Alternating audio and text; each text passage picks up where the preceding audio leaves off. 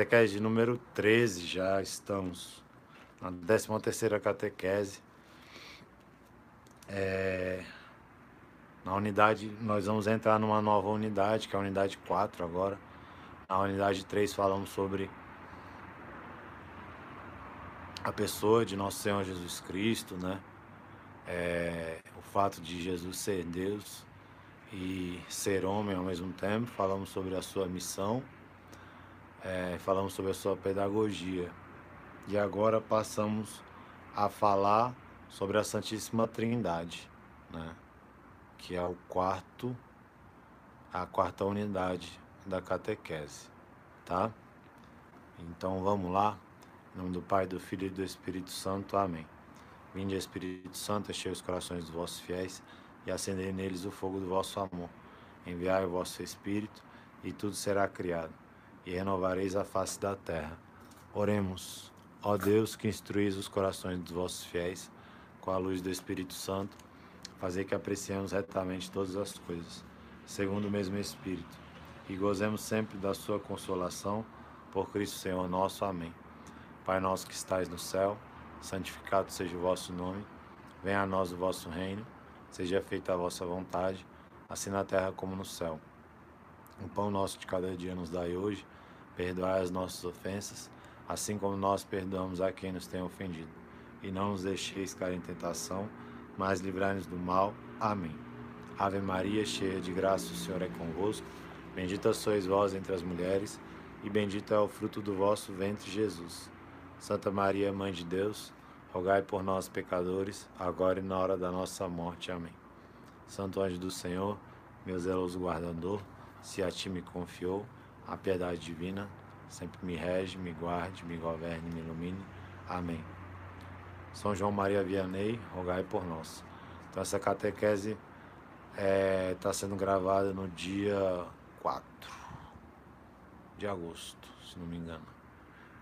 É, dia de São João Maria Vianney, dia do padre, né? Que hoje você possa lembrar do padre da sua paróquia, ou dos padres, né?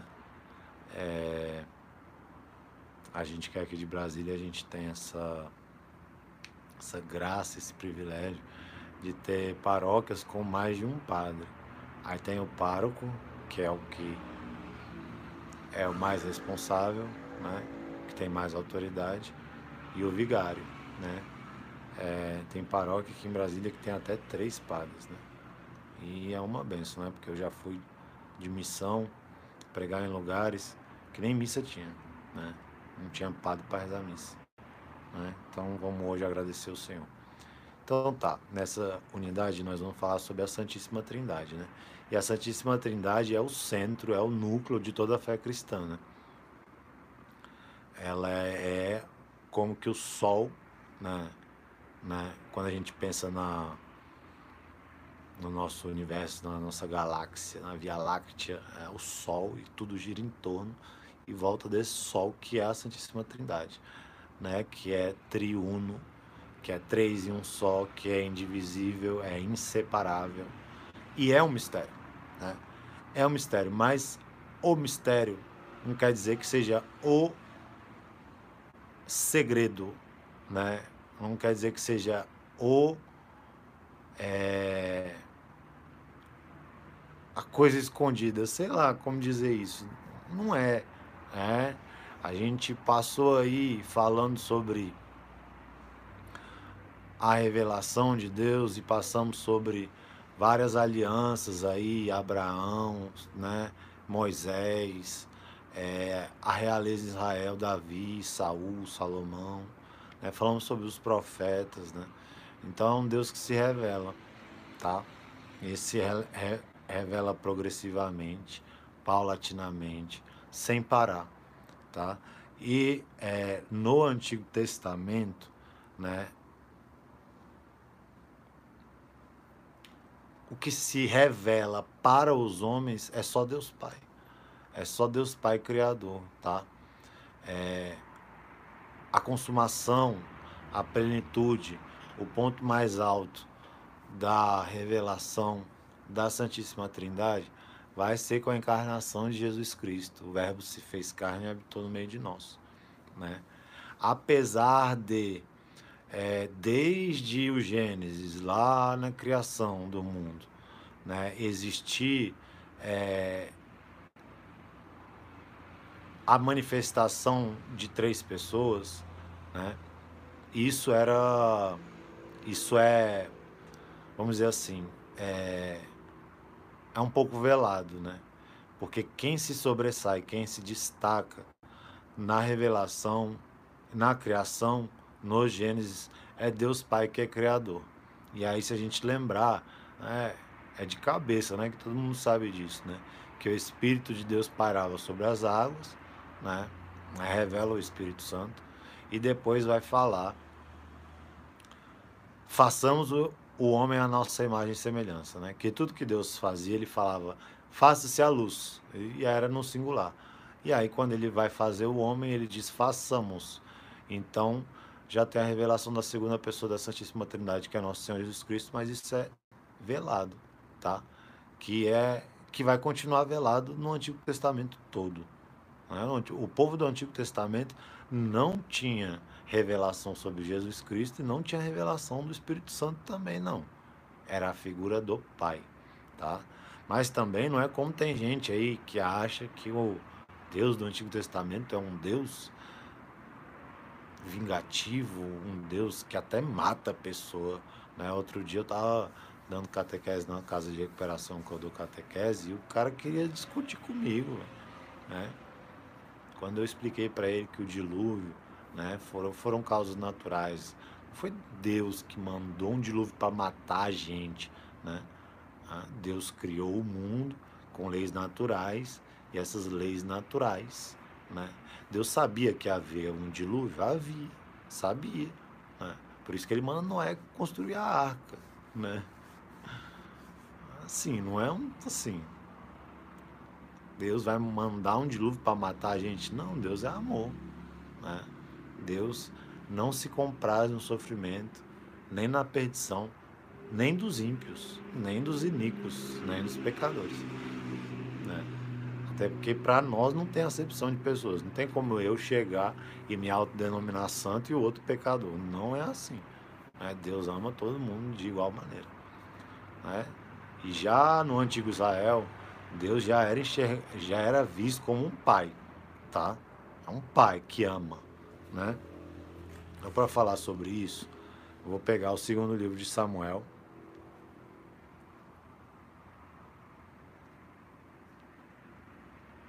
Capítulo 7, né?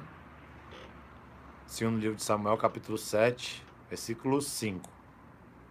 E diz assim: Eis o que diz o Senhor não és tu quem me edificará uma casa para eu habitar. Desde que tirei, aí Deus vai contar toda a história que ele fez com o povo de Deus até chegar na época de Davi, porque ele está falando com Davi aqui. Desde que tirei da terra do Egito os filhos de Israel até o dia de hoje, não habitei casa alguma, mas qual um viajante, tenho me alojado sob a tenda e sob um tabernáculo improvisado. E em todo esse tempo que andei no meio dos israelitas, Falei eu, porventura, a algum dos chefes de Israel, que encarreguei de pacentar o meu povo, por que não me edificas uma casa de cedro? Dirás, pois, ao meu servo Davi: Eis o que diz o Senhor dos Exércitos: Eu te tirei das pastagens, onde guardava tuas ovelhas, para fazer de ti o chefe de meu povo de Israel. Então, assim, Davi não fez nada, foi Deus que fez tudo. Estive contigo em toda parte por onde andaste Exterminei diante de ti, de ti todos os teus inimigos, e fiz o teu nome comparável ao dos grandes da terra. Designei um lugar para o meu povo de Israel, plantei-o nele, e ele ali mora, sem ser inquietado, e os maus não o oprimirão mais como outrora, no tempo em que eu estabelecia juízes sobre o meu povo. Concedo-te uma vida tranquila, livrando-te todos, livrando-te de todos os teus inimigos. O Senhor anuncia-te que quer fazer-te uma casa. Então Deus, Davi queria fazer uma casa, um templo, né, para Deus. E aqui Deus fala o contrário: sou eu que vou fazer uma casa para você. Quando chegar ao fim dos teus dias e repousarem com teus pais, então suscitarei depois de ti a tua posteridade, aquele que sairá de tuas entranhas, e firmarei o seu reino. Ele me construirá um templo e firmarei para sempre o seu trono real. Eu serei para ele um pai e ele será para mim um filho. Isso aqui Deus está falando através do profeta Natan para Davi. E aí o que que Davi acha? O que que o leitor desavisado da Bíblia acha que esse filho que Deus vai, né, ter como um filho e vai ser o pai desse filho é Salomão. E não é. Deus já está falando de Jesus Cristo. Né? Deus já está falando de Jesus Cristo. É por isso que a gente imediatamente vai, para entender isso, para o Evangelho de Lucas. Né? E no Evangelho de Lucas, lá na Anunciação, capítulo 1, versículo 26. No sexto mês, o anjo Gabriel foi enviado por Deus a uma cidade da Galiléia chamada Nazaré, a uma virgem desposada com um homem que se chamava José, da casa de Davi. O nome da virgem era Maria. Entrando, o anjo disse-lhe: Ave, cheia de graça, o Senhor é contigo. Perturbou-se ela com essas palavras e pôs-se a pensar no que significaria semelhante saudação. O anjo disse-lhe: Não temas, Maria pois encontraste graça diante de Deus. Eis que conceberás e dará à luz um filho, e lhe porás o nome de Jesus. Ele será grande e será chamado Filho do Altíssimo, e o Senhor Deus lhe dará o trono de seu pai Davi, e reinará eternamente na casa de Jacó. Aqui é a verdadeira descendência de Davi. E o seu reino não terá fim. Maria perguntou ao anjo: Como se fará isso, pois não conheço o homem? Respondeu-lhe o anjo: O Espírito Santo descerá sobre ti, e a força do Altíssimo te envolverá com a sua sombra. Por isso, o ente santo que nascer de ti será chamado Filho de Deus. Então, aqui tem revelação das três pessoas. A primeira revelação de Deus é no versículo 26. No sexto mês, o anjo Gabriel foi enviado por Deus. A primeira vez, mas esta passagem vai falar várias vezes de Deus. A primeira vez que fala de Jesus é no versículo 31. Eis que conceberás e dará à luz um filho, e lhe porás o nome de Jesus. E ele será grande será chamado Filho do Altíssimo, Filho de Deus. Está revelado né? no Novo Testamento. E o terceiro, a terceira pessoa da Santíssima Trindade, que é o Espírito Santo, está no versículo 35 o Espírito Santo descerá sobre ti, e a força do Altíssimo te envolverá com a sua sombra, tá? Então, o que, que é isso? Na linguagem teológica, nós chamamos de teofania. Teu, Deus, fania, revelação. Revelação de Deus. Tem outras duas muito é, fortes, muito é, importantes, que a gente sempre comenta, que é o batismo de nosso Senhor Jesus Cristo, que foi feito por São João Batista nas águas do Rio Jordão né? Deus se revela falando, né? Jesus se revela que ele já está ali e o Espírito Santo se revela é, como uma pomba que desce e pousa sobre Jesus. E na auto-revelação, tem gente que fala transfiguração no Monte Tabor, eu não acho muito certo, eu acho mais certo auto-revelação. Então, na auto-revelação no Monte Tabor, Jesus Cristo está lá, Deus, o Pai, se manifesta também e fala: Esse é meu filho em quem eu coloco toda a minha afeição. Ouviu. E o Espírito é a nuvem ali onde está Elias e Moisés. Beleza? E é muito importante que a gente também fale, né, na nova economia, na nova aliança, né, do Espírito Santo, né, que é junto com Jesus, a maior novidade. Né? E é, o Evangelho de João é muito bom para entender né, o envio do Espírito Santo por Jesus Cristo, principalmente no capítulo 14. Né? Então, no Evangelho de São João, capítulo 14, versículo 15, vai dizer: Se me amais, guardareis os meus mandamentos, e eu rogarei ao Pai e ele vos dará outro paráclito, para que fique eternamente convosco. é o Espírito da verdade que o mundo não pode receber, porque não o vê nem o conhece, mas vós o conhecereis, porque permanecerá convosco e estará em vós. E aí, lá, pulando para o 25: Disse-vos essas coisas enquanto estou convosco, mas o Paráclito, o Espírito Santo, que o Pai enviará em meu nome, irá ensinar-vos todas as coisas e vos recordará tudo o que eu vos tenho dito. Beleza. Então, aqui quando a gente é, fala sobre a Santíssima Trindade a revelação da Santíssima Trindade no Antigo Testamento e a revelação da Santíssima Trindade no Novo, né? Nesta catequese, né, que é a catequese sobre a Santíssima Trindade, né, a 13 terceira catequese, no início do, da unidade 4, a gente faz uma exposição sobre o glossário trinitário né, que são muitas palavras que são usadas em orações, em tratados teológicos, em fórmulas de credo, né? Creio em Deus Pai, Todo-Poderoso, Criador do céu e da terra. Então, tem palavras que são usadas em catequese, em teologia, né, no estudo da teologia, né, que muita gente não sabe. Então, eu vou falar que existe esta lista, né, e a primeira delas é ágape, tá? E a palavra ágape significa é, é o grego para amor, né? ou caridade. Tá?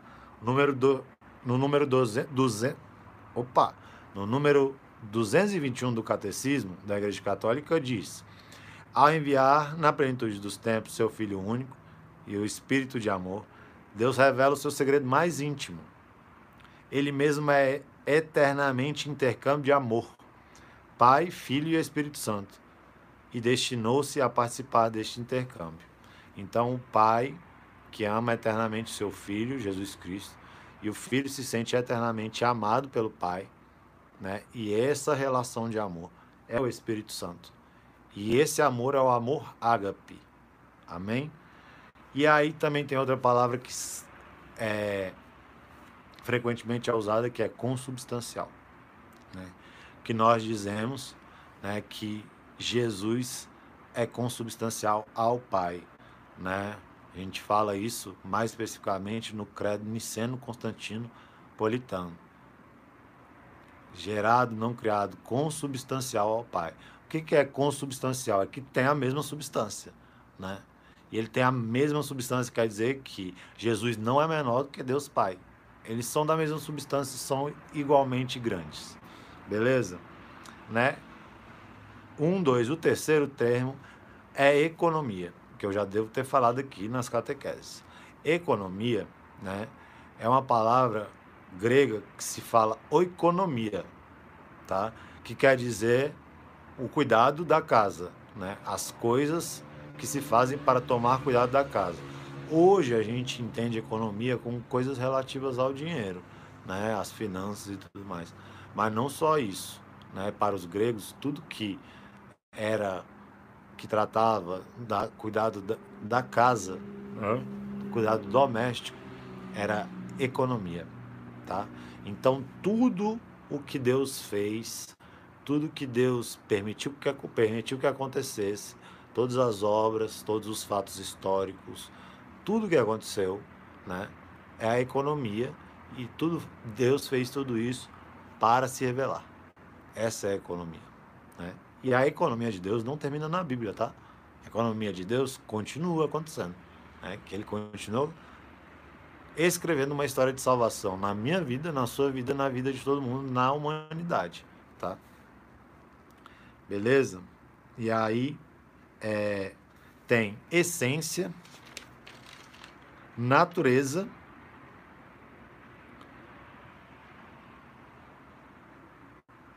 e substância tá? Essência, natureza e substância, eu vou falar junto, né?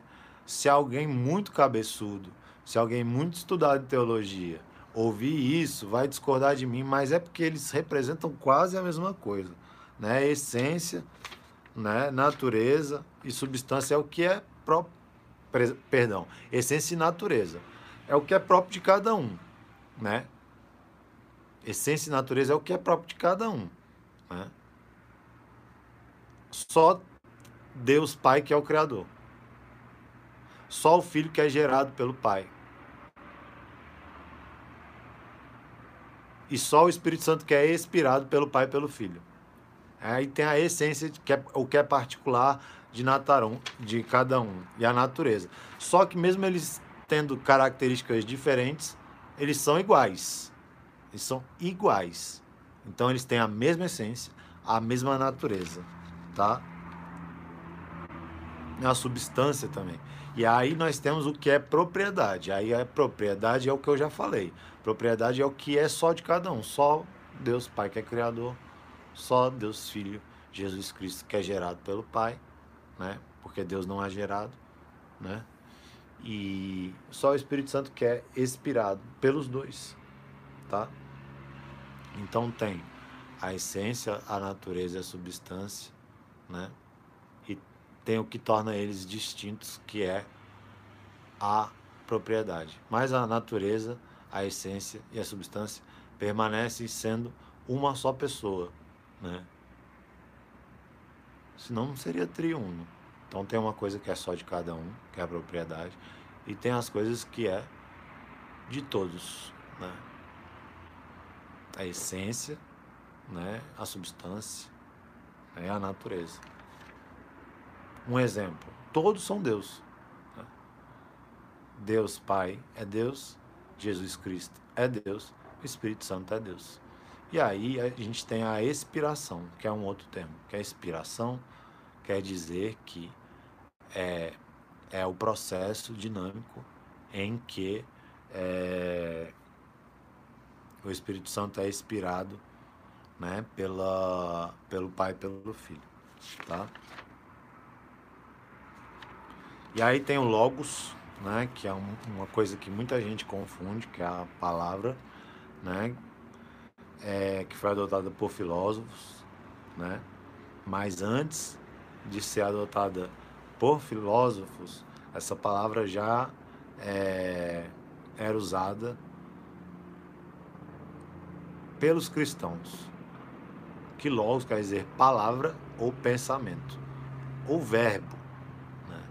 E aí a gente lembra de João, né? no Evangelho de João, capítulo 1, versículo 1. Né? No princípio era o verbo, o verbo era Deus e o verbo estava junto de Deus. A gente pode trocar por Logos. No princípio era o Logos, o Logos era Deus e o Logos estava junto de Deus. Tá? Aí tem uma outra palavra que é difícil que é pericorese. Né? A pericorese é o que determina a comunhão entre as três pessoas da Trindade. Tá? é, uma pessoa faz parte da outra, mas tem a sua essência, sua propriedade. Há uma união entre as pessoas, mas não uma fusão. E para isso, né, para é, combater heresias, né, um concílio ecumênico de Florência, Florença, promulgou-se um decreto. E o decreto diz o seguinte, diz o seguinte: em virtude da unidade, o Pai está todo no Filho, todo no Espírito Santo. O Filho está todo no Pai, todo no Espírito Santo. O Espírito Santo está todo no Pai e todo no Filho. Ninguém precede o outro em eternidade. Ou excede em grandeza, ou sobrepuja em poder. Eterno com efeito e sem começo é que existia o Filho no Pai, e eterno e sem começo é que o Espírito Santo proceda do Pai e do Filho o Pai, quanto é ou tem, não o tem de outro, mas de si mesmo. Pois o Pai é o princípio sem princípio. O Filho, quanto é ou tem, o tem do Pai, e é o princípio do princípio. O Espírito Santo, quanto é ou tem, o tem juntamente do Pai e do Filho. Mas o Pai e o Filho não são dois princípios do Espírito Santo, mas um só princípio. Assim, o Pai, o Filho e o Espírito Santo não são três princípios da criação, mas um só princípio tá?